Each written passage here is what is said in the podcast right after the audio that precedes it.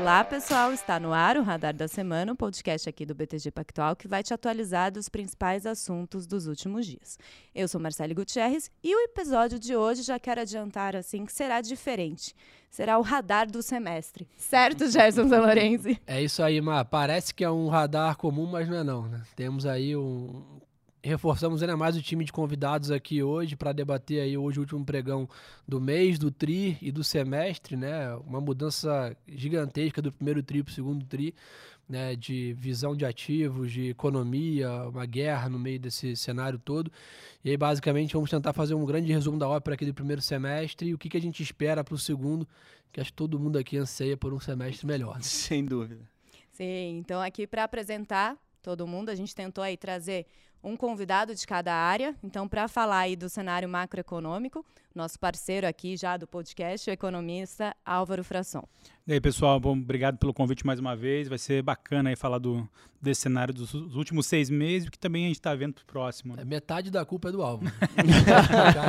o que Vou sair fora dessa. Para todos os mercados, é. na verdade. É. Para falar de análise de ações, né, dando aquele detalhe ali da performance das empresas negociadas na bolsa, estamos aqui com o analista o Vitor Melo. Gerson, Marcele, pessoal, obrigado. É sempre um prazer o convite. Obrigado pela, pelo convite. E para completar aqui nossa mesa, claro, a gente vai falar de criptoativos. Não tem como fugir do tema. Não tem como. Então a gente está aqui com o Nicolas Sack, que é Head de Research da Mint. Fala pessoal, tudo certo? Prazer estar aqui com vocês para explicar um pouquinho dessa confusão toda que está rolando no mercado. Exatamente. Então, para começar aqui nosso episódio, para atualizar e lembrar todo mundo, separei alguns dados aqui de bolsa e dólar deste primeiro semestre. O Ibovespa, até o horário aqui da gravação do podcast, por volta das 11 da manhã, ele cai cerca de 6% no ano. E o dólar também recua 6%. E lembrando, o pico do Ibovespa foi lá no início de abril, no dia 1 quando superou os 121 mil pontos. E no dia seguinte foi a mínima do dólar, R$ 4,61. Mas foi exatamente ali naquele mês, em abril, que tudo começou a mudar, né? Em abril, o Ibovespa caiu 10% e o dólar subiu 3,9%. Agora, em junho, a gente já viu o Ibovespa bater a mínima do ano, 98 mil pontos. Na verdade, acho que hoje, né, atualizando aqui, já bateu menos ainda, na mínima bateu 97 mil pontos. E o dólar está subindo aí também no mês. E no caso do Bitcoin, o maior e mais conhecido que aí. os tambores, né? Exatamente. A queda neste ano está perto de 60%. Então, primeira pergunta aí, e para resposta rápida, hein, gente? Dois minutos assim um resumão aí, na opinião de vocês, o que, que foi o ponto de mudança ali de cenário? Porque até março estava indo bem, né? Ibovespa 121 mil pontos, dólar caindo. O que, que aconteceu?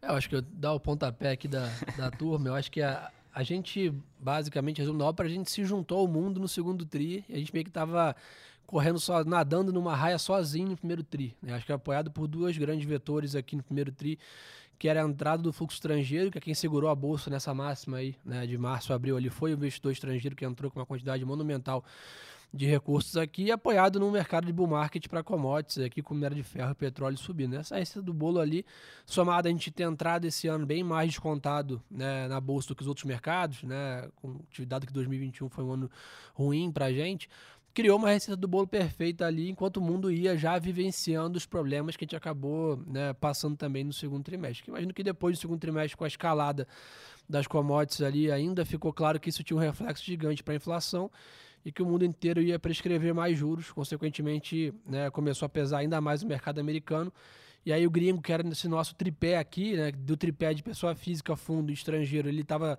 ali como né, um gigante, ele segurando todo o fluxo, saiu. Você imagina que os outros dois já estavam de fora, você basicamente perdeu toda a sustentação e a bolsa colapsou ali praticamente três meses é, em sequência. Então acho que é muito mais uma questão de técnico, de fluxo, do que de fundamento aqui de piora, né, vamos dizer assim, dos ativos. Mas aí até o, o, a turma pode comentar melhor. Mas o que eu acho que realmente não é que teve nada novo no mercado, é que realmente as coisas que já estavam ruins no primeiro tri se intensificaram e o Brasil começou também a pagar a conta perto da junto com os demais mercados do mundo, né? Gerson, vou, vou puxar aqui para tentar dar um panorama, ajudar aí a, o cenário, né? Bom, acho que o início do ano, acho que ele foi caracterizado por um ponto muito importante, né? Que é essa rotação do, do growth pro velho, né? Então, uh, e por que que isso aconteceu, né? Teve, claro, acho que um, um, evento de cauda que foi a guerra ali que acabou estressando o preço dos contratos futuros de commodities, e aí isso acabou gerando um, um ânimo com um país exportador de commodities, que o Brasil surfou essa onda, mas antes disso já tinha um movimento de, de saída de fluxo é, de países onde o, o caso ali, o case era tecnologia. Né? Então, uh, com todo mundo começando a rever a expectativa de juros dos Estados Unidos para cima, desde o final do ano passado, uh, ativo de tecnologia sensível a juro começou a sofrer esse resgate. Né? E, e, quando a gente faz ali, até o primeiro trimestre do ano, você, você plota um gráfico ali de, de dispersão ali um, num eixo, variação das ações em dólar e outra variação da moeda, você vê que o Brasil estava muito bem, muito positivo, está no quadrante positivo onde tudo performava bem e no quadrante oposto onde tudo performava mal, uh, emerging markets da Ásia, né? ou seja, não só a China, mas uh, Taiwan, Hong Kong, uh, Coreia do Sul, todo mundo performando mal por conta dessa esticada de preço, de, de, de expectativa de juros dos Estados Unidos. Se a gente voltar 12 meses atrás, o mercado acreditava em apenas uma alta de 0,25 do Fed Fund Rate para final de 22. Quando, se a gente voltar seis meses atrás, o mercado precificava de 0,75 a 1% de alta esse ano. A gente já está falando de mais de 3,5% and counting, né? Tipo, o negócio pode ser mais. Uh, então isso acabou fazendo uma rotação, né? clara, né? E se a gente pegar até o primeiro trimestre, você vê que não só o Brasil, mas Peru, Colômbia, Chile, uh, África do Sul, todos os países exportadores de commodities estavam nesse, nesse quadrante onde a, a o, o, índice de ações em dólar performava bem a, e a moeda valorizava. Pois é, mas aí veio o segundo semestre, o segundo trimestre, aliás, e o negócio pesou. E aí, acho que um dos pontos importantes também, política de Covid zero da China acabou Exatamente. freando a expectativa de crescimento por lá. Isso acabou, não coincidentemente, freando o fluxo uh, de capital para esses países exportadores. O Brasil, claro, como é desses países exportadores que tem um mercado financeiro mais robusto, acabou sentindo mais para cima quando estava bom e agora sentiu mais para baixo. Então, então tem essa história. Quando a gente olha alguns fatores emergentes latinos também, que o Brasil acaba entrando nesse bolo, pô, a gente teve nos últimos dois, nos últimos dois, três meses eleições na Colômbia e no Chile, né? Uh, que não teve, digamos assim, um resultado talvez muito favorável, responsabilidades fiscais e tudo mais, risco país desse país aumentou. E uma piora na Argentina também, né? Uma piora na Argentina. O Brasil, né, a gente vai ter eleições aí no, terceiro, do, no, no, início do quarto trimestre desse ano, então também essa questão começa a esquentar e estressar. Então, acho que, uh, na minha avaliação, dá para justificar bem uh, essa queda do segundo trimestre, mas como você comentou, né, não é uma, uma, uma depreciação dos fundamentos da empresa, ao que me parece. Aí o Vitor vai dar uma aula muito mais do que eu nessa história, mas parece uma coisa muito mais de momento. Não, sem dúvida, né? Acho que o Gerson e o, e o Álvaro já falaram muito bem aqui. Acho que é impossível não citar também um pouquinho os aspectos macros, né? Então, quando você estava no começo do ano, você estava falando de, de US, é, o pessoal estava discutindo ainda se seria feito e como seria feito os hikes do Fed. Em março, o pessoal ainda esperava 200 pontos, agora já espera 375 pontos de alta.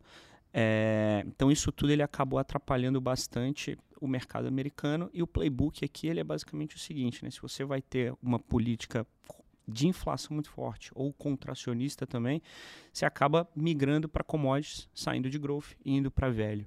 É, o Brasil surfou essa onda, mais ainda massificada por conta da guerra, e aí logo depois disso a gente teve um, um, um abril e depois um maio onde começou-se na curva a discutir um pouco de recessão, e recessão não é bom para ativos cíclicos como commodities, como é o, no caso aqui da nossa bolsa. Né? Então, é, acaba que nesse rotation global de ativos, né, você está negociando muito mais, está tradando, como a gente costuma falar, muito mais temas macroeconômicos do que microeconômicos. E quando você olha para o micro das empresas, é, as empresas estão tão bem quanto nunca. A geração de caixa está tão forte quanto nunca, o endividamento, a alavancagem baixíssima, o endividamento tão baixo quanto nunca.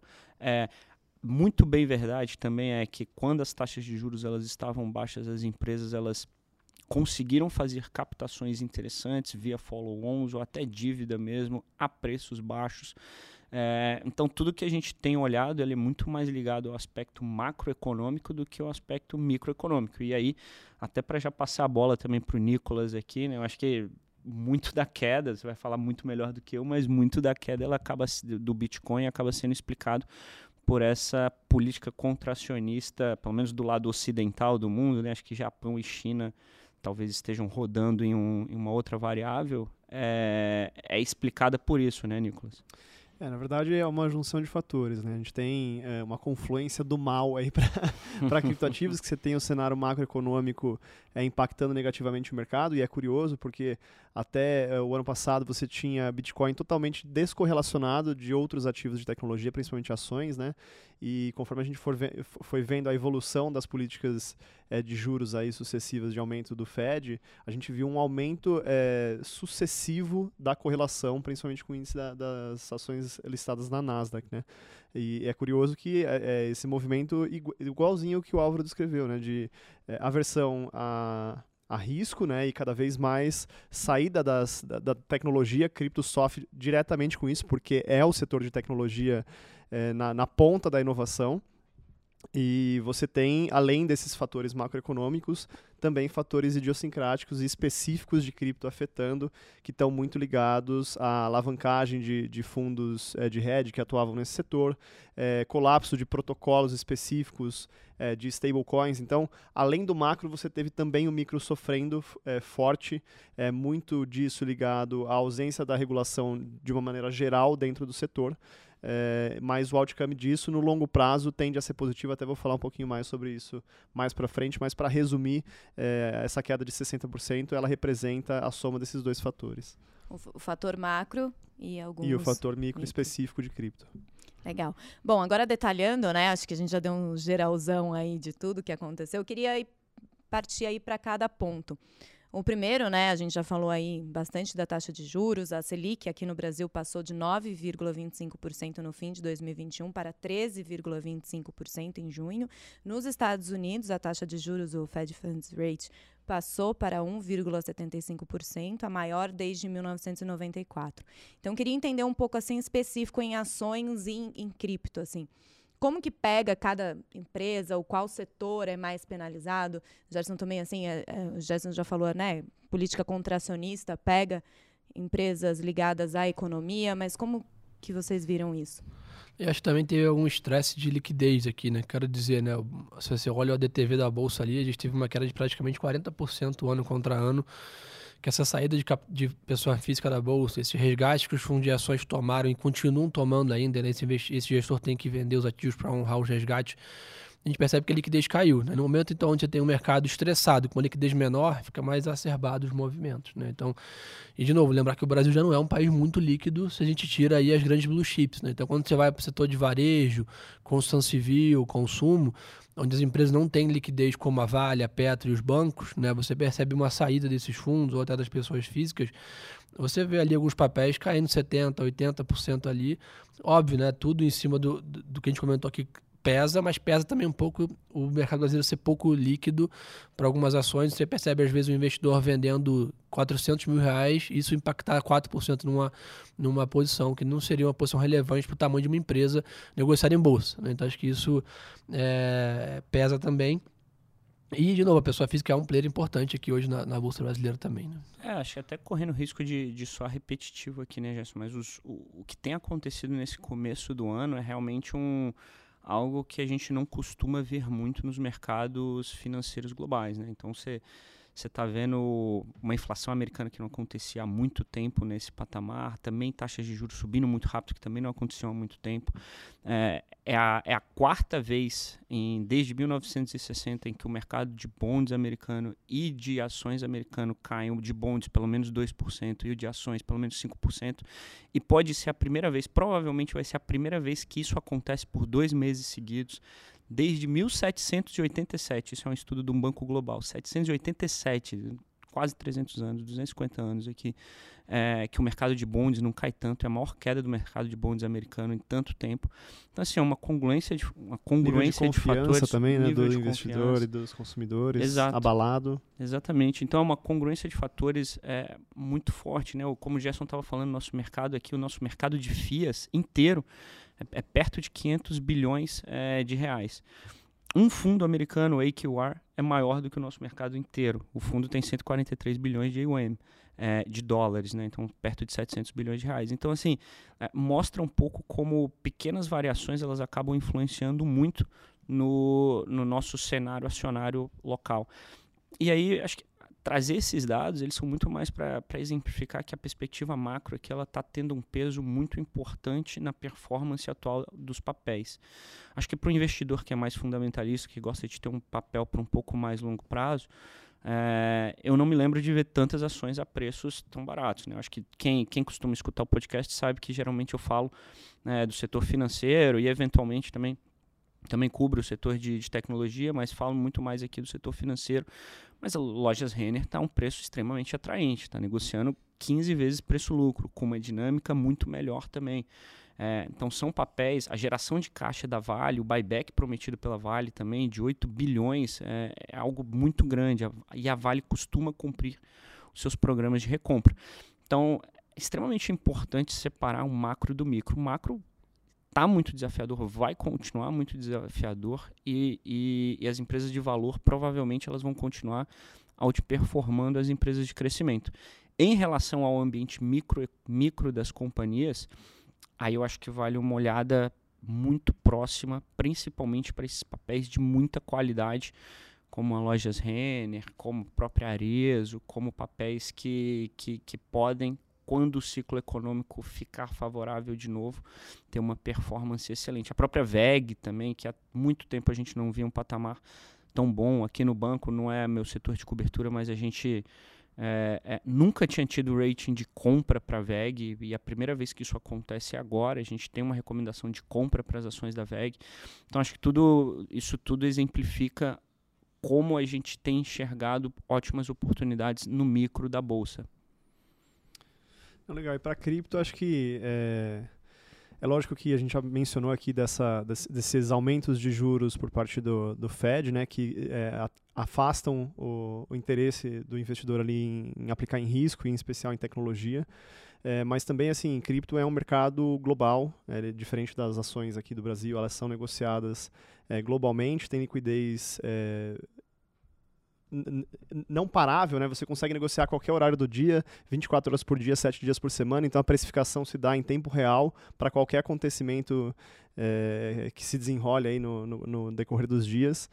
E acho que tem é, é, muito da questão é, de ainda não ser uma classe de ativos consolidada, né, uma classe de ativos em consolidação. Essa questão, eu lembro no começo do ano que a gente falou sobre perspectivas, e uma das perspectivas que eu levantei era que esse ano ia ser o ano da regulação de cripto, e que por conta disso a gente ia ver muita volatilidade né, acontecendo. E até agora é, eu, eu, não estava errado, porque acho que a volatilidade, lógico que ela foi trazida por vários outros fatores, mas esses outros fatores também vão é, desencadear em, na necessidade de regulação por parte é, de, de, bancos centrais do mundo todo, de agências, agências reguladoras é, do mercado de capitais como um todo, né? E para mim é natural esse movimento é, que a gente tem visto. O que me preocupa mais, de novo, é o micro, que é, acho que eh, acho que nem vale a pena a gente entrar agora, tem mais um monte de coisa para a gente discutir antes de chegar nisso, mas em linhas gerais é curioso porque até o ano passado a gente olhava para o Bitcoin é, como um ativo que poderia se consolidar em algum momento como uma potencial reserva de, val de valor é, e um ativo de proteção contra a inflação. Né?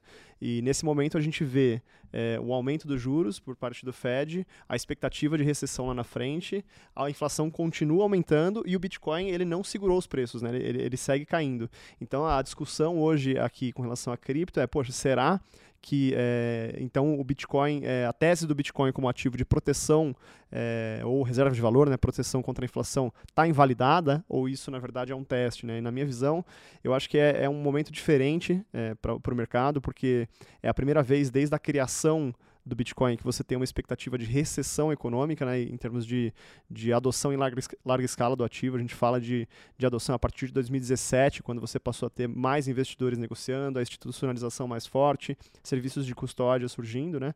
Então, é, é um momento super importante de teste para essa classe de ativos como um todo, né? e principalmente para o Bitcoin, que é uh, uh, tido por grandes investidores muito, mundo afora, Paul Tudor Jones, Jim Simons, e uma série de outros, inclusive o próprio Luiz Stuberg aqui do Verde, como um ativo potencial de reserva contra, contra a inflação. Agora cabe nos, nos acompanhar aí é, como a, a, história vai se desenrolar e se o ativo vai performar bem. Eu acho que ainda tem um espaço interessante, né? Porque a gente ainda vê o, Fed tentando controlar a inflação. A ideia é entender se de fato é, ele vai ter a capacidade de controlar, e acho que o Álvaro pode até falar melhor do que eu sobre isso.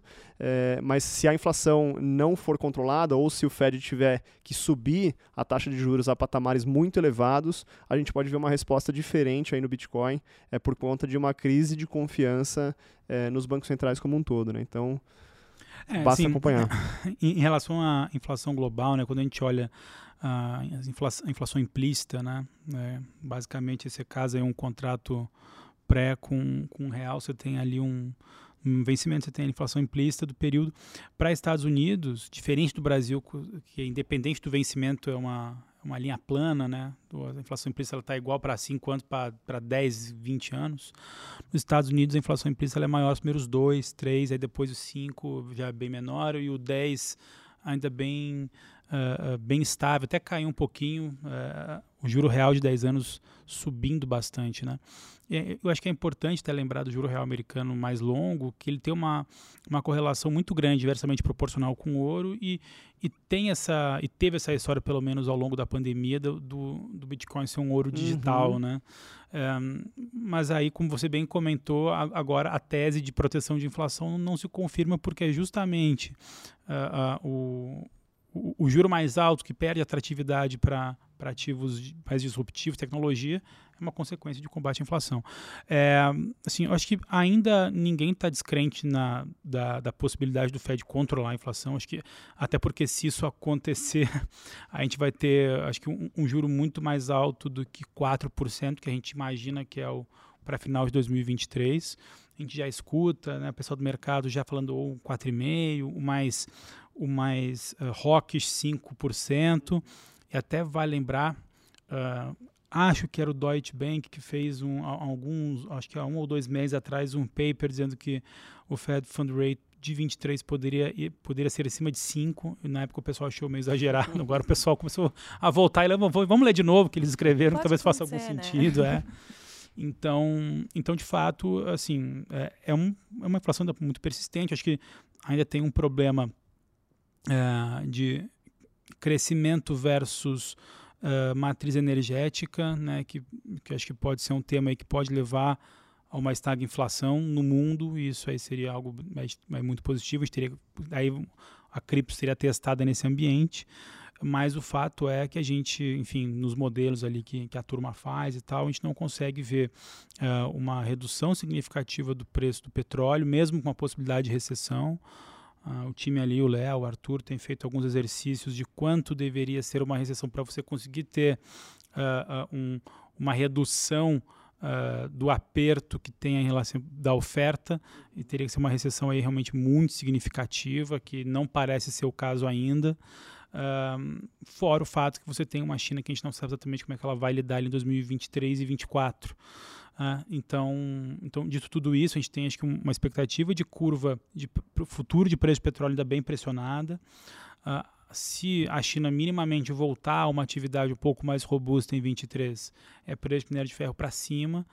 Uh, a guerra, querendo ou não, colocou uh, alimentos num ambiente de, de maior pressão também. Né? Então, acho que essa acho que o, o, resumo dessa história, né, a Larry Dalio, é que o mundo tende a, a, a digamos assim, a convergir para menos globalização, né? então é um, é um processo inflacionário por si só.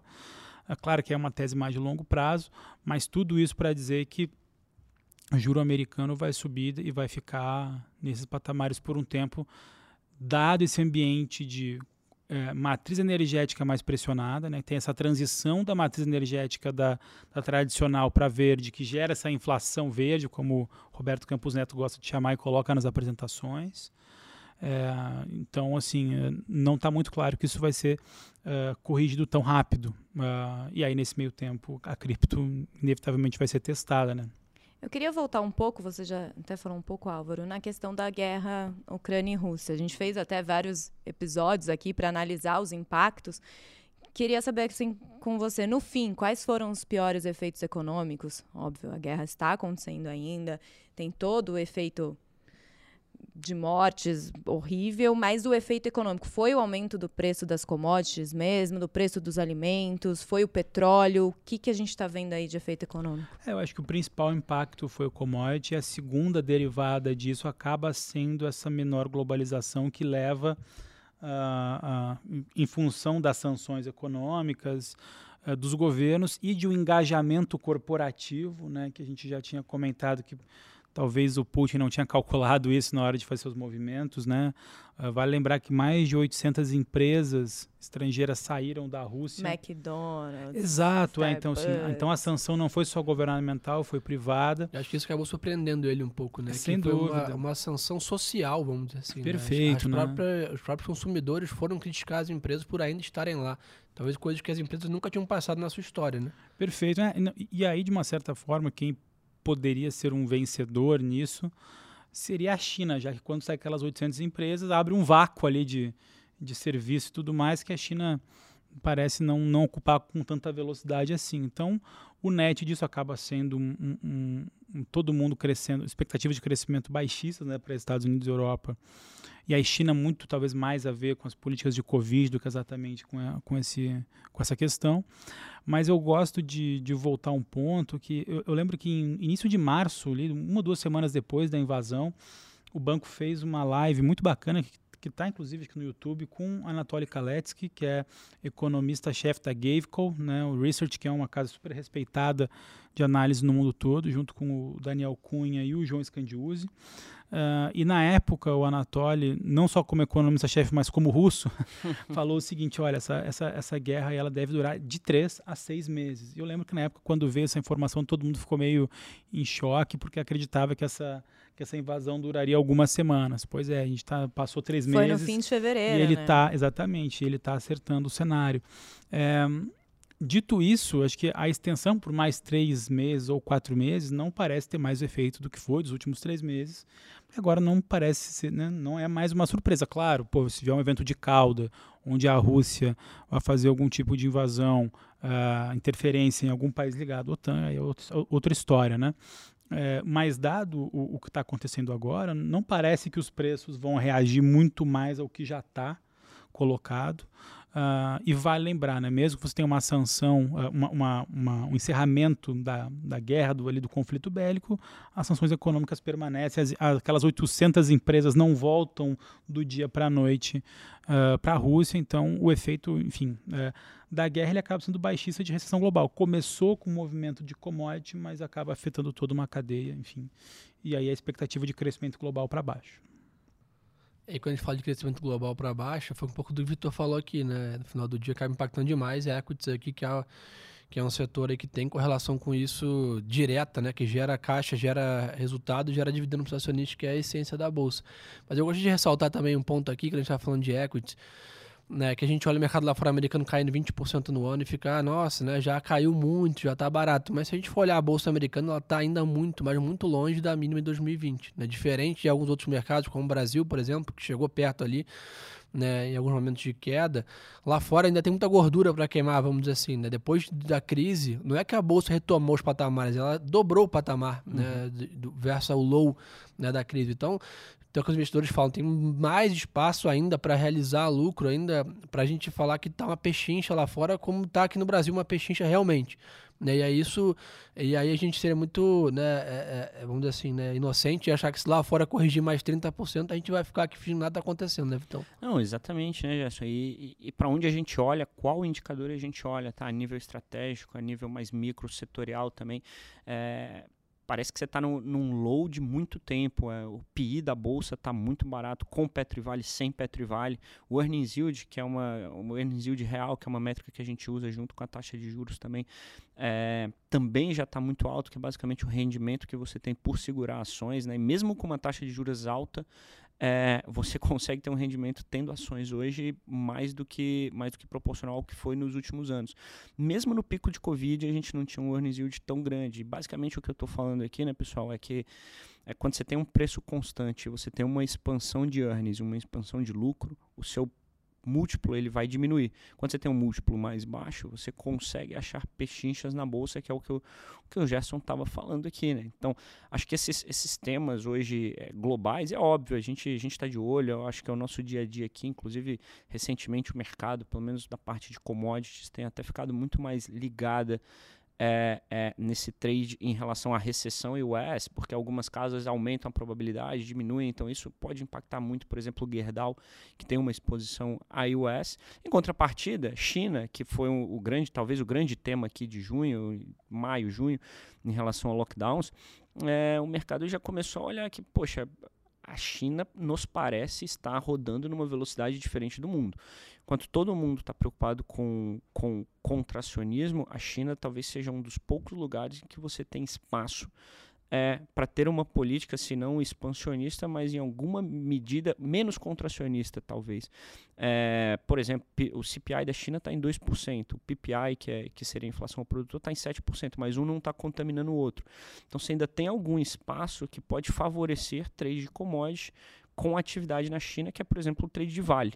Então a Vale é um, é um exemplo aqui de uma companhia que teve um price action não tão positivo recentemente, mas que com, com a melhora macroeconômica, e aí, enfim, o Álvaro também já comentou pra caramba e pode falar muito melhor, é, com a melhora macroeconômica da China, a gente acha que Vale volta a ser um papel que vale muito a pena acompanhar de perto, porque a geração de caixa da Vale atual, mais o programa de recompra, e aí é a segunda vez que eu estou batendo no ponto, mas é que realmente foi um programa de recompra cavalar, acho que a gente nunca tinha visto algo nesse sentido, é, é, é um papel que, que nos apetece muito. A gente gosta muito de, de dessa companhia aqui. Então acho que tem, tem um pouco dessa visibilidade de momento. E aí, poxa, você estava olhando para a China, estava negativo, já não está mais tão negativo. Então eu estou olhando para a recessão. Em contrapartida, basicamente qualquer papel que eu compre hoje em relação a plays de valor com alta qualidade, eles estão nos seus múltiplos, nos seus valuations mínimos históricos. Bolsa como um todo também. Então, sempre é muito difícil tentar cravar qual que vai ser o fundo do poço da bolsa, né? Ah, vou comprar ali naquele low histórico. Nunca vai acertar. Nunca vai, vai acertar. Eterno, vai ser o eterno insatisfeito. O eterno insatisfeito, exatamente. E aí, às vezes, você fica esperando, esperando, esperando e, e um monte passa. Então, acho que a mensagem é um pouco essa. Nos parece que o preço atual, tudo bem, se cair mais um pouco, mas o preço atual já é um preço interessante, né? É, e vale a pena começar seletivamente é, fazer algumas compras, sim. Até para contribuir nesse papo aí, uh, acho que uma diferença, né? Acho que o Gerson comentou muito bem ali, poxa, o que a bolsa no Brasil está uh, muito, tá muito barata, enquanto se você pegar ali o S&P versus que era pré-Covid ainda está tá muito elevado. Fora um fato que uh, a, a, questão de bolsa ela também é importante para potencial ou expectativa de consumo das famílias dos Estados Unidos, né? Porque aqui no Brasil a gente tem 2, 3%, 2, 3 da população é, que investe em bolsa de valores. Nos Estados Unidos é 50%, 60%. Então, a variação do, do S&P, é, ela significa uma variação no potencial é, de compra das famílias americanas. Né? O savings do, do americano está na bolsa, né? É, exatamente. Assim, então, uh, não à toa, o, o, mercado, quando olha aquele Financial Condition Index, né, o índice de condições financeiras, tem uma relação muito próxima uma correlação muito forte com expectativas de inflação, ou seja, se, essa, se esse índice ele ficar pior, a expectativa tem que cair, se o índice está melhor, a expectativa deveria uh, subir. Uh, o ponto é que nos últimos meses a expectativa, a, a condição financeira tem, tem sido apertar, mais apertada, dado que a gente está vendo uma abertura na curva de juros, que é um dos, um dos, uma das variáveis que compõe esse índice, e uma queda grande do S&P que também compõe esse índice, mas essa expectativa de inflação uh, ainda não convergiu muito para baixo, ou seja, uh, e, e, aí um dos questionamentos, eu lembro uma, o William Dudley, que é um ex-membro do Federal Reserve, uh, já falava no final do ano passado que, olha, uh, para a condição financeira dos Estados Unidos cair a ponto de reduzir a expectativa de, de consumo e, consequentemente, inflação, você vai ter que ter um, uma queda significativa do S&P. Eu acho que essa é uma das grandes questões. Quando a gente fala de Brasil, eh, eh, e aí o, o Vitão aí deu uma aula, pô, nas mais diversas métricas que você olha, você vê aí um Ibovespa muito barato. Uh, claro, é muito difícil a gente ver um S&P e um Ibovespa descorrelacionar muito, né? Então é uma preocupação. Agora, eu acho que é um exercício para a gente pensar para os próximos, uh, para esse semestre que está entrando no próximo, mas eu acho que se esquentar o debate de recessão na Europa, que já está muito, que é o que está mais quente, né? Uh, e depois Estados Unidos, e se por algum motivo a gente tiver políticas expansionistas mais fortes na China, uh, que façam essa, esse cenário ali que o Vitão falou, por de repente a gente tem um preço de minério de ferro um pouco mais forte tudo mais, porque quando a gente comenta, pô, commodity subiu tudo, subiu, mas, mas minério de ferro sofreu, né, por conta, por conta desse cenário de China mais, mais difícil. Mas se China voltar uh, mais forte, com uma recessão de Europa e Estados Unidos, talvez Brasil não, saia, não se saia tão feio na foto assim. Por isso que vale, acho que aos poucos ali, como o Vitão comentou, começar a tomar um pouquinho de ativo de risco. Né? É, e até é importante que você trouxe essa questão da, da expectativa de espaço ainda para queda no, nos preços das ações e queda do S&P, porque cripto ainda está correlacionado. Né? A gente teve o fator de queda um pouco mais acentuada em cripto quando comparado com as ações americanas. Nasdaq, principalmente. Nasdaq, né? principalmente, mas Nasdaq ainda pode cair mais, né? Dado que você tem essa expectativa de, de quantitative tightening seguindo nos Estados Unidos. Então, é, você teve uma queda mais acentuada em cripto e você ainda tem espaço para mais quedas, porque é, ainda está muito correlacionado com o mercado de risco como um todo, né? Então... E essa é a minha pergunta, Nicolas. A gente estava falando de preço em bolsa tal. Acho que você já respondeu. Cripto, Bitcoin está num ponto aí bom para comprar ou não? Então, assim, é, é, de novo, é a mesma coisa que o Gerson mencionou, assim, é difícil você querer acertar o bumbum da mosca, né? Não dá para você acreditar que, que você sempre vai querer, vai, vai pegar o low, assim. Eu sempre é, trago aqui que é, vai muito da sua estratégia. Se você quer é, montar uma posição para o longo prazo, então vai fazendo dollar cost averaging aí, vai comprando é, de maneira sequencial um pouquinho a, a, cada mês, a cada semana, estabelece um prazo é, fixo e não coloca todo o seu dinheiro de uma vez só, não, não aplica de uma vez só. Compra gradativamente, aos pouquinhos, vai se posicionando, porque é, a nossa tese é que, independente do price action do momento, você ainda tem é, valor nesse mercado, a tecnologia ela é superior em termos de é, eficiência para mercado financeiro, então, a, assim, a tese do Bitcoin como infraestrutura continua é, sólida, você tem fundos de venture capital, private equity e hedge funds aplicando muita grana no setor ainda, independente desse movimento negativo de preços, então a expectativa de longo prazo é que esse setor continue se desenvolvendo. Agora, se os preços podem continuar caindo, na minha visão podem, em especial por conta é, desse ponto que eu trouxe aqui da, da, da correlação ainda com as ações é, ligadas à tecnologia. Acho que o Nicolas ele tocou num ponto muito importante em relação à queda do Nasdaq, né? Porque quando você quebra growth também, a gente às vezes acaba falando velho e growth, mas dentro desses grupos você tem subdivisões extremamente importantes. Né? Quando você fala especificamente de growth, é, você tem growth de extrema qualidade, Apple, Amazon, Google, é, e você tem empresas de growth que são unprofitable growth, né, que são aquelas empresas de growth não lucrativas. Essas empresas de growth não lucrativas é basicamente aqui e, a, e essa cesta de companhias está caindo mais de 50% lá, no, lá nos Estados Unidos, muito mais do que o Nasdaq é, é, basicamente aqui que a taxa de juros bate muito forte, porque essas companhias elas não são geradoras de caixa. Quando você não é gerador de caixa, você basicamente você precisa primeiro é, acessar o mercado para conseguir esse caixa. E aí, quando você vai acessar o mercado a uma taxa de juros maior, um custo de oportunidade maior, você vai pagar mais por esse dinheiro. E em segundo lugar, porque basicamente quando você desconta o fluxo futuro a valor presente, você tem um fluxo futuro menor ainda, né? Então, se a gente falou aqui, acho que tem muita oportunidade. A nossa bolsa brasileira é basicamente uma bolsa em velho. O que eu talvez evitaria neste momento, pensando em equities, seria basicamente essas growth, essas empresas de crescimento não lucrativas, né, que precisam captar mais caro, precisam de caixa para financiar crescimento e acabam queimando caixa. Então, agora quando você olha para uma é, e é discussão governamental, tá, pessoal, mas assim, você olha para uma Petrobras, PetroRio, para companhias de muita qualidade, geradoras de caixa, é, é, é, condição quase sine qua non de, de que tal o momento é excelente assim para essas companhias. Micro microeconomicamente falando o momento é excelente e falando, a gente já detalhou aí um pouco, mas para a gente falar um pouco do segundo semestre aí, quais são as perspectivas? A gente viu aqui no cenário macro essa semana, nessa semana não, né? Nos últimos dias, o risco fiscal voltando a tomar conta aí, com a PEC dos combustíveis, com aumento de gastos aí, auxílios, o aumento do Auxílio Brasil para 600 reais, do Vale Gás, o auxílio caminhoneiro. Então, entender um pouco aí com vocês as perspectivas. Esse risco fiscal deve continuar aí na pauta por um tempo? Deve. Deve, né? Porque, enfim, acho que. É só até outubro. Só até- é. Pô, se for só até outubro, acho que. Até o podcast é outubro, depois outro a É. gente continua falando. Nada, né? A conta vai governo. ficar pro ano que vem, pros É, não, é, poxa, se, é, não, se É. for, se for o one-off, tá, tá maravilhoso, né? Mas eu acho que esse é o ponto, né? Acho que, a- o- enfim, acho que não só o PLP 18 ali que teve, tem um impacto fiscal grande, por um lado, mas por outro, ele até de uma certa forma eh, tenta tirar um viés ali de, dos estados ali de fazer eh, negociação ali com alíquota para combustíveis, energias e outros, outros ativos, outros bens. Ah, mas ah, acho que o, o principal é essa dinâmica eleitoral pela frente. E é inevitável, né? Acho que quando o, o- o atual presidente está atrás nas intenções de voto, é natural que, que haja um, um enforcement do, do governo junto ao executivo para tentar fazer ali medidas que eh, elevam, né, aumentem sua popularidade, né? Acho que esse é, o enfim, prim- principal ponto. E aí, bom, PEC dos combustíveis, né? O que, que tem dentro ali? Ah, a gente está com um, um voucher de, de mil reais para os caminhoneiros. Ah, a gente tem uma gratuidade de transporte público para idosos. A gente tem ah, o, o Vale Gás que vai ser dobrado e, e- pago num valor mensal.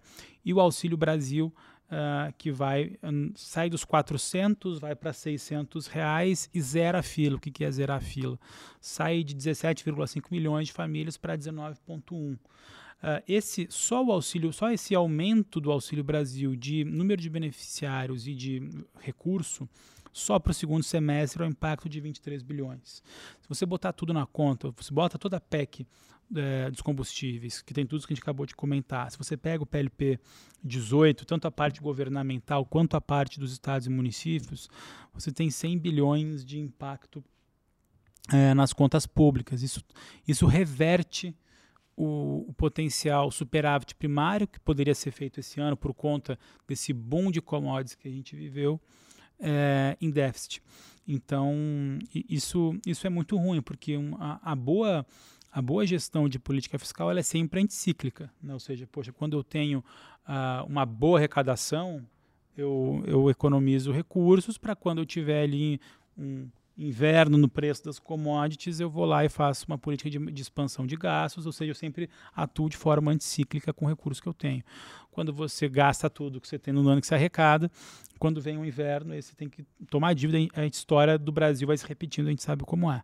É, problema, né? Quando a gente olha para 2023, acho que independente de quem vença ali o pleito eleitoral, acho que vai ser muito difícil você começar um ano é, falando para as pessoas que para esse 1,6 milhões de famílias que começaram a receber Auxílio Brasil, olha, vocês não vão mais receber. Acho que vai ser difícil isso, né? Ou até reduzir o valor. Olha, vocês recebiam 600, agora vai ser 400. Reduzir o valor talvez seja mais fácil, mas agora voltar o número de famílias eu acho hum, quase impossível. Então é um gasto que deve ficar. Né? Ah, fora o fato que também um, o, o auxílio aos caminhoneiros, que tem um impacto aí de, de quase 6 bilhões de reais para esse segundo semestre, então para ano que vem seria de 12 bilhões se ele continuasse o ano todo. A gente já comentou aqui o cenário de commodities, né? Assim, pode manter no atual patamar, mas ninguém está vendo aí uma queda muito grande O cenário de petróleo dos não preços, é de queda, dos né? preços dos contratos de petróleo. Dito isso, a pressão por gasolina pode continuar ainda elevado. Não acho que nenhum novo governo, seja a manutenção do atual, seja a do ex-presidente, eh, vai querer começar um ano com uma greve dos caminhoneiros. Né? Então, é mais um outro gasto. Então, isso vai se colocando na mesa. Assim, tudo isso para dizer que o primário que a gente estava estimando, que poderia ser de superávit para esse ano e para 23, já, já, a gente já está começando a sentir que vai ser déficit de novo. E aí isso é péssimo para a dinâmica de, de dívida bruta em relação ao PIB que você precisa reduzir para conseguir, de novo, ali melhores avaliações de nota de crédito, e aí se você ter menos prêmio de risco, consequentemente, uh, menos juros. Né? Uh, E, Álvaro, e no momento que a maior economia do mundo está pagando 4% de juros, né, quanto que o Brasil vai ter que pagar para conseguir se refinanciar? Né? Exato, Isso- fora isso. Então, então assim, eu acho que o- o- os próximos 24, 36 meses, eh, no mundo todo, ah, a história é de juro, custo de capital mais elevado por conta do Fed e menos dinheiro na praça por conta do tightening. Né? Então, assim, é, é menos liquidez e, e, a liquidez que tem vai ser bem mais cara. Então, assim, o mundo vai ser difícil. Se você não fizer a lição bem feita, dificilmente você vai ter um, um, um, um inflow, né, uma entrada de recursos aqui muito, muito significativa. E aí, fora o fato que aí sempre perguntam para a gente, né, já a gente está falando do segundo semestre, das eleições e tudo mais, mas, de novo, independente de quem ganhar, eu acho que tem três pontos importantes que uh, a realidade vai se impor independente do, do vencedor. Né? Qual é a realidade? Primeira realidade, Banco Central independente, que já é uma realidade, mas que evita é, populismos muito robustos na parte fiscal, porque senão, bom, aí o Roberto Campos Neto pode falar o seguinte, olha, tudo bem, você não quer mais teto de gasto, não quer mais nada, vou levar a Selic, sei lá, em 25. Acho que os dois eles são minimamente pragmáticos para entender que nenhum país roda com uma Selic em 25. terceiro ponto que a PEC do teto, flexível ou não, mas ainda assim limita a gastar a inflação. Então, uh, e, e, e, revogar ela também não é muito fácil, né, porque você tem um Congresso é, muito mais plural do que antes, você precisa do Congresso de, por dois terços na Câmara e no Senado. Então não é tão simples. E o terceiro ponto é que por, quando a gente fala que, olha, commodities vai continuar pressionado nos próximos 12, 18 meses ou 24 meses, mas ninguém está falando de super ciclo de commodities para 5 ou 10 anos, como teve no início do século. Ou seja, não tem como você fazer superávit crescendo despesa primária 6% ao ano, em média, em termos reais, como se fez no passado. Então, para você fazer superávit, você não vai ser via explosão de arrecadação por conta de um boom de commodities, vai ter que ser por boa gestão da despesa primária. E a boa gestão da despesa primária é o papo de reforma que a gente sempre falava e vai continuar falando em algum momento. Então, na minha avaliação, a realidade vai se impor ao candidato. Então, a gente tem que é, saber o que, que é, é discursos assim, de cada um dos seus candidatos para suas para suas uh, plateias, o que, que é espuma disso tudo e o que, que de fato vai ter de concreto na hora de governar. Que, na nossa avaliação, independente de quem vencer, essa realidade vai, vai se impor e o que, que é se impor vai demandar algum tipo de pragmatismo na condução. É, parece que da, o cenário desafiador está dado. Vai entender como cada candidato está pensando em lidar com ele. Né? Exato. Agora, Álvaro, você falou de inflação do lado da oferta, né?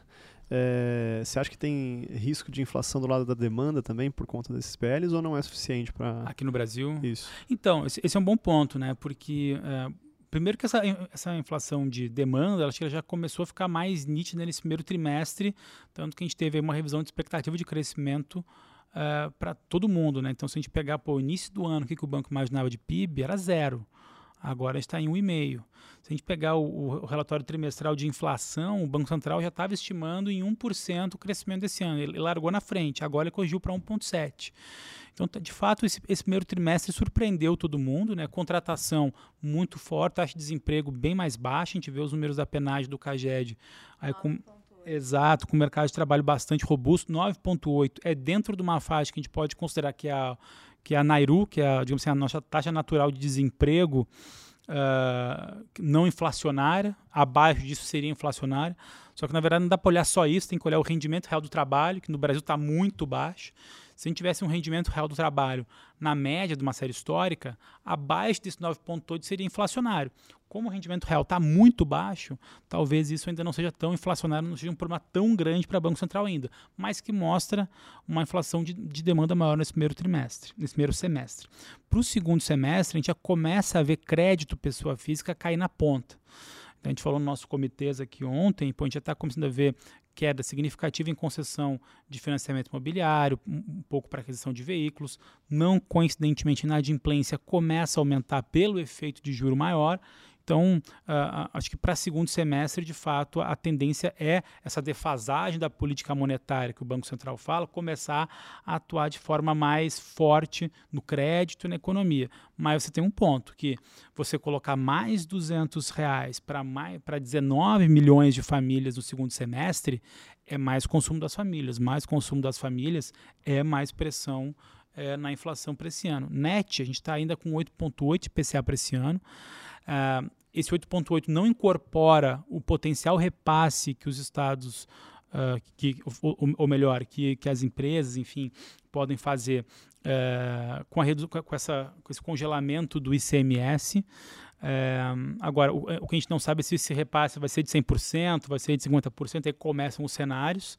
O cenário de um repasse de 100% poderia reduzir o 8,8% de IPCA para 6%, mas ainda não resolve a história. Mais do que isso na nossa avaliação, o IPCA de 23%, que para a gente está em 5,4%, que é acima do teto da meta.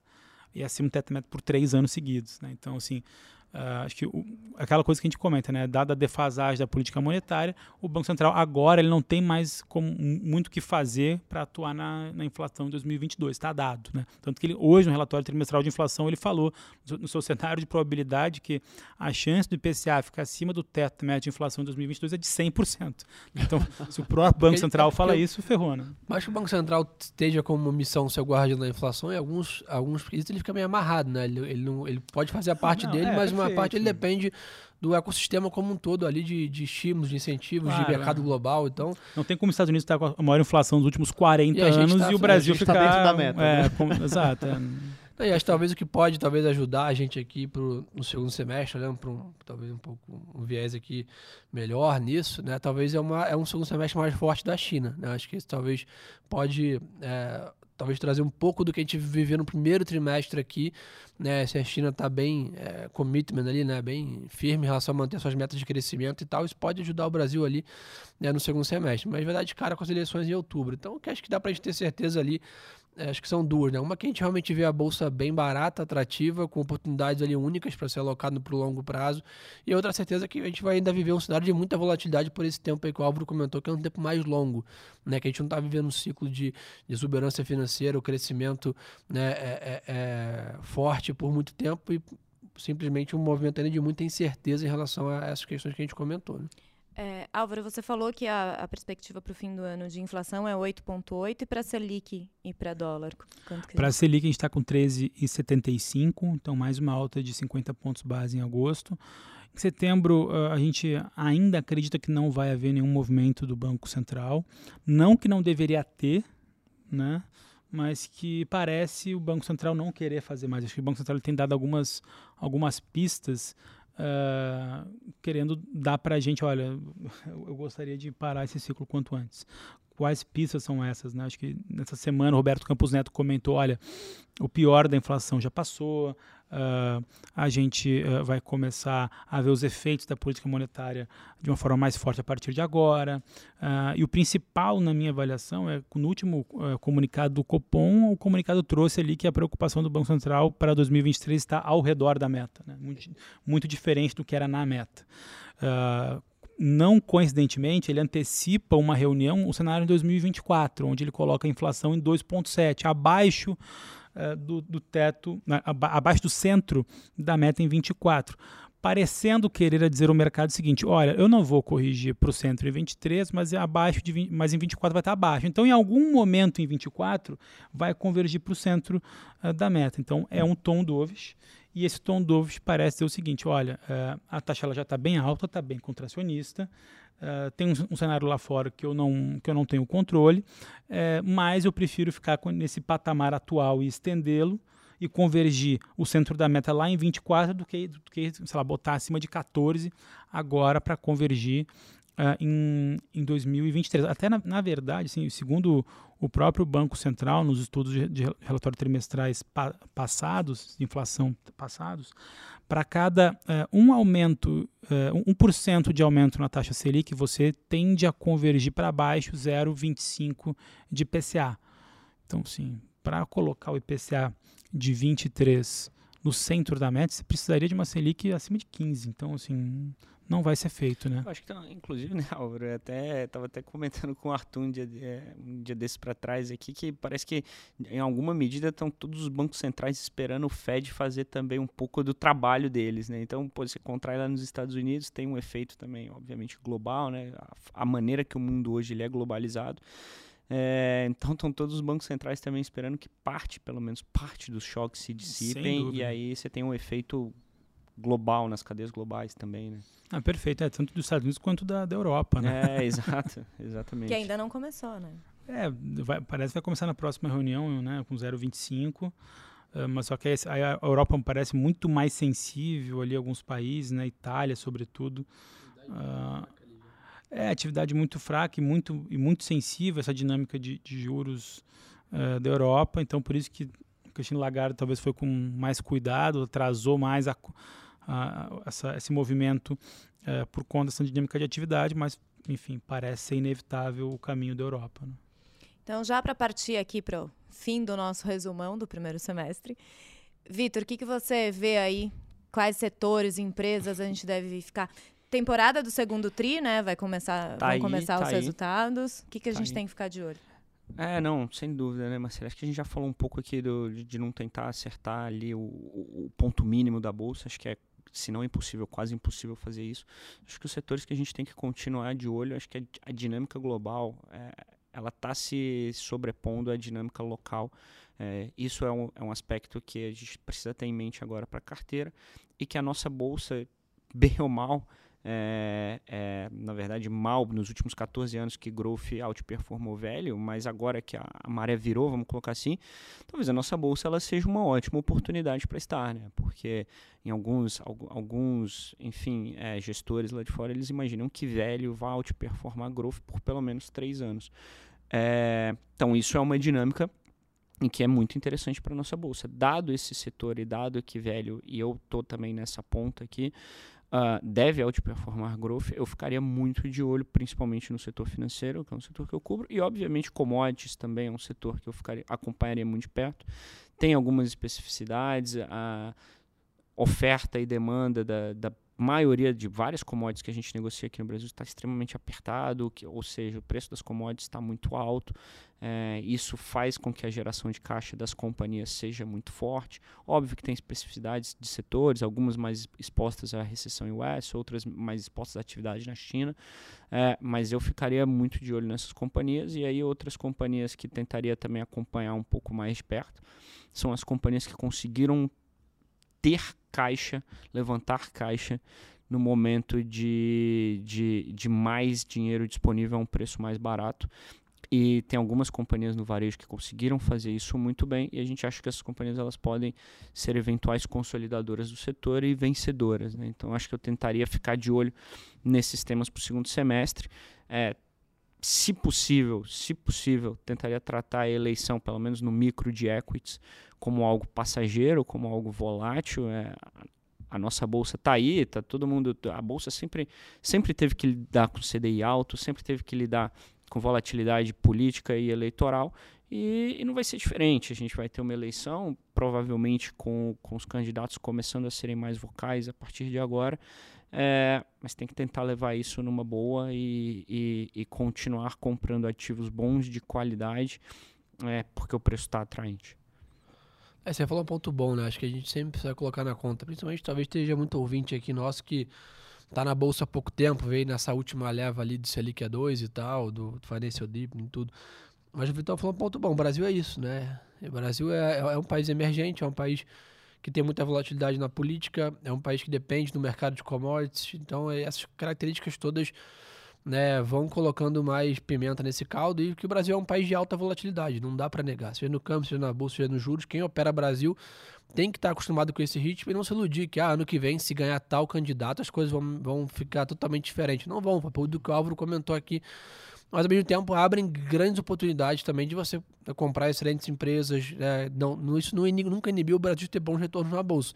Só simplesmente garantiu muita volatilidade e necessidade de estômago, né? Então acho que esse é um pouco do, da retórica. Está preparado né, para estar tá acostumado com, com investimento no Brasil com alta volatilidade, mas também comprar empresas aí a preço de banana, né?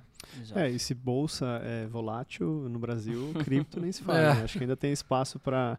Eu até brinco que se você acostuma com volatilidade de cripto, está pronto para qualquer mercado, né? Porque não tem mercado mais volátil hoje, a não ser alguns mercados ligados a derivativos muito específicos. É, e assim, em termos de, de é, micro, a gente teve alguns fatores ligados à alavancagem de empresas, é, fatores ligados a protocolos mais centralizados que agiram de maneira incorreta e geraram risco é, sistêmico para toda a cadeia dentro do mercado cripto, né? E, e, isso com certeza, se regulação já era uma tendência para esse ano, depois desse movimento a gente vai ver reguladores no mundo todo cada vez mais próximos para garantir que esses movimentos é, não, não tenham um impacto maior sobre o investimento dos dos participantes de mercado aí. A gente tem um mercado cada vez mais é, institucionalizado, né? E por isso que a gente vê respostas como essa que a gente viu é, respondendo aí ao, fator macroeconômico, né? É, porque a gente tem grandes fundos agora participando do, do jogo dentro do mercado cripto. Então, assim, é, diria que vai ser um próximo semestre de grande volatilidade, mas é, em linhas gerais que vai trazer maior regulação por conta dos acontecimentos recentes é, nessa frente micro e que é, para o longo prazo traz benefícios claros para o setor. Bom, e a minha dica, gente, continuem ouvindo a gente toda semana. A gente traz aqui todos os especialistas para tratar. É isso não vai cenário. mudar, porque o melhor ativo é boa não, informação, com certeza vai continuar. Exatamente. Aqui no Morning Call, no Telegram, a gente está ali trazendo tudo para ninguém errar. Quer dizer, tentar não errar. Evitar, né?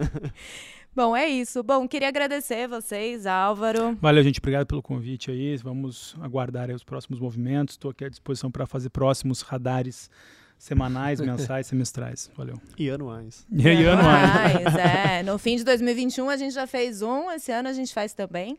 Obrigada, Nicolas. Obrigado. É um prazer estar aqui com vocês. Vitor. Marcelo, Gerson, time, obrigado pela oportunidade, sempre um prazer. É isso aí, turma. Vamos com tudo. Né? Todo mundo aí com um pouco mais de estômago e como a Marcelo já deu o recado aqui, cada vez mais informado principalmente nesse momento de eleições e tal, né? Os grupos de WhatsApp, as famílias, tudo bomba aí. E é muito mais importante não só a quantidade, mas a qualidade de informação que vocês estão consumindo e realmente conseguir dividir o que o Auro falou um pouco de espuma aqui, o que a gente sempre fala o que faz preço e o que faz vol, né? Então saber dividir isso na cabeça de vocês para não tomar decisão em cima de, de, de fofoca, de pânico ou de conversinha, turma. É, só seguir os canais do BTG Pactual no Spotify, no Deezer, no Apple Podcast, no SoundCloud. O canal no YouTube do BTG também, para seguir o Morning Call. No Telegram a gente tem os canais ali também, que aí você fica sempre bem informado. É isso, até semana que vem.